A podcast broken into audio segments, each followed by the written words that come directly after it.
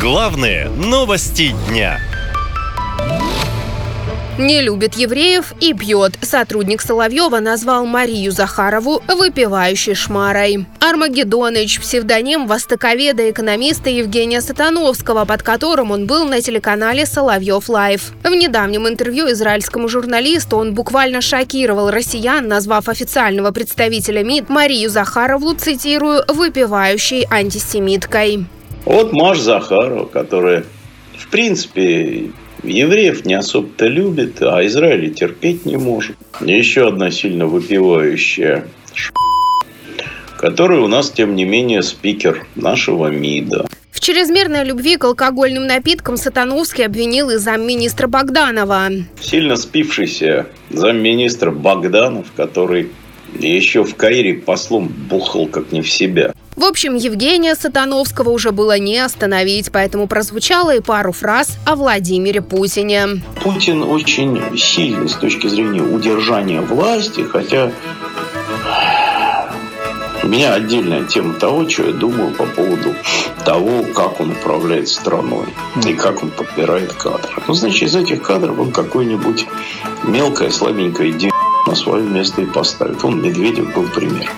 На вопрос, не боится ли Евгений Сатановский так смело высказываться, он ответил следующее. Мы гораздо более открыты сейчас. Все-таки у нас нет тоталитаризма. И никто не затыкает рот ни мне, ни Кедми, ни того же Володи Соловьева. Мы гораздо более открыты сейчас. Все-таки у нас нет тоталитаризма. В итоге именно Соловьев решил таки закончить речь Сатановского, уволил его со своего канала и извинился перед МИД.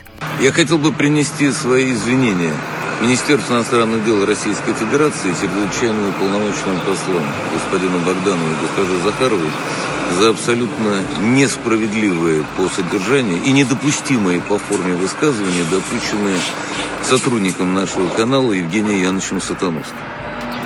Евгений Янович Сатановский несколько дней назад в беседе с израильским журналистом на его YouTube-канале, этого израильского журналиста, комментируя ситуацию на Ближнем Востоке, оскорбил как этих уважаемых дипломатов, так и Министерство иностранных дел.